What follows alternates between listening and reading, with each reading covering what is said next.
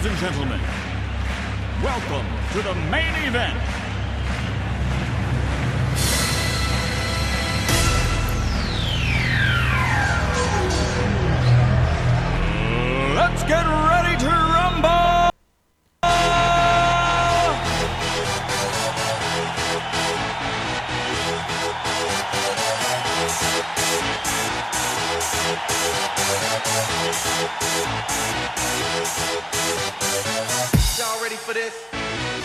Muy buenas tardes, queridos oyentes. Les damos la bienvenida desde el estudio de LGN Radio cuando son las 4 y 6 minutos y comenzamos nuestro espacio con las noticias más relevantes deportivas por la escuadra.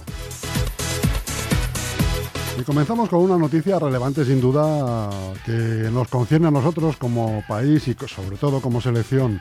Luis de la Fuente, nuevo seleccionador de España.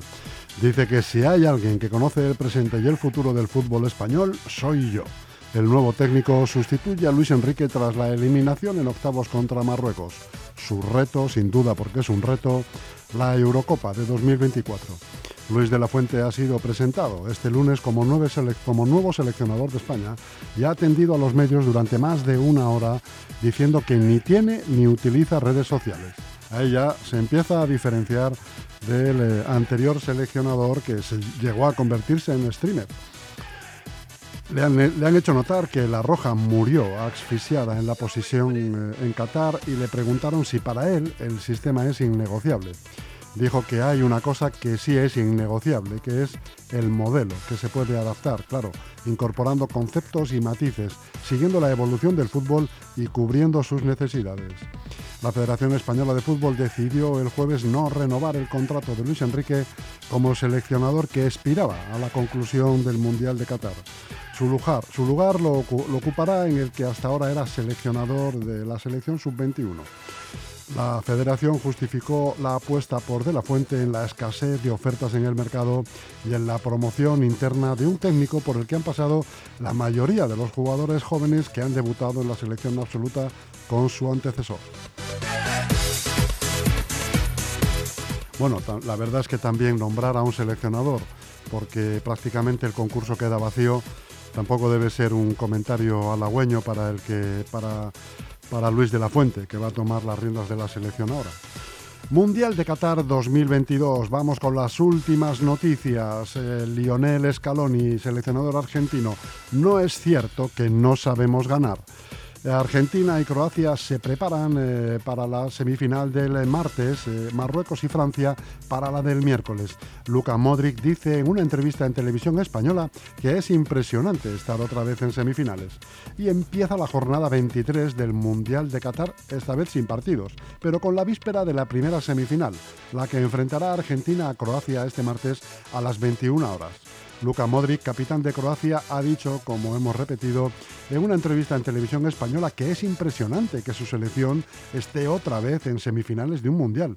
En la rueda de prensa de este lunes, Lionel Scaloni, seleccionador del albiceleste, ha dicho con el respecto al partido contra Holanda y la polémica sobre las ce- celebraciones y presuntas provocaciones, nosotros sabemos perder y sabemos ganar. Perdimos con Arabia y nos fuimos calladitos. Francia y Marruecos lucharán el miércoles por un puesto en la final. El nuevo seleccionador español Luis de la Fuente ha atendido también hoy lunes a los medios en la ciudad de, fútbol de Las Rozas y tomará el relevo de Luis Enrique tras la eliminación, como ya todos sabemos, de España en octavos contra Marruecos. Un ave fénix eh, llamado John Wall y vamos con el baloncesto. Una compleja lesión y el fallecimiento de su madre sumergieron al jugador de Los Ángeles Clippers de la NBA en una profunda depresión, cercana al desenlace, al desenlace trágico de la que se ha recuperado en el equipo de Los Ángeles. Una noticia triste también referente al baloncesto y es que muere Imanol Rementería, exjugador del Estudiantes, eh, Ion Imanol Rementería, quien jugó en el primer equipo colegial entre los años 1983 y 1989, falleció a la edad de 58 años.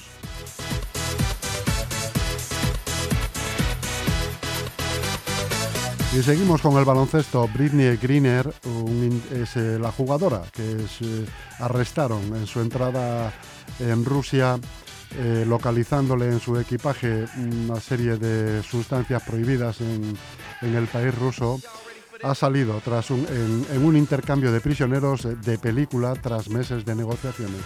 El acuerdo para la liberación de la deportista se alcanzó la semana pasada, pero se mantuvo en secreto para no frustrar la operación una cámara rusa inmortalizó el momento. La mañana de este jueves, un avión procedente de Estados Unidos y otro llegado de Moscú, la capital de Rusia, aterrizaron en la pista del aeropuerto de Abu Dhabi, en Emiratos Árabes Unidos, convertido en el nuevo puente de los espías. Del avión ruso salió la jugadora de baloncesto Britney Greener, con el pelo muy corto, sin sus habituales rastras, con una especie de cazadora roja de cuadros y sus imponentes 206 de altura. Del aparato, del aparato estadounidense bajó Victor Booth, conocido como el mercader de la muerte. El intercambio de presos estaba servido tras meses de negociaciones en las que han participado varios países y que por momentos parecía condenadas al fracaso.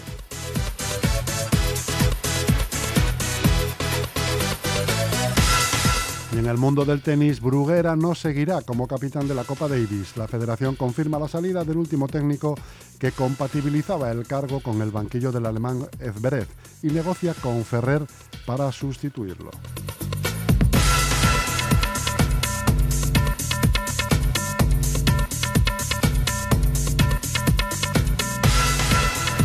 Hasta aquí las noticias más relevantes del deporte de este día.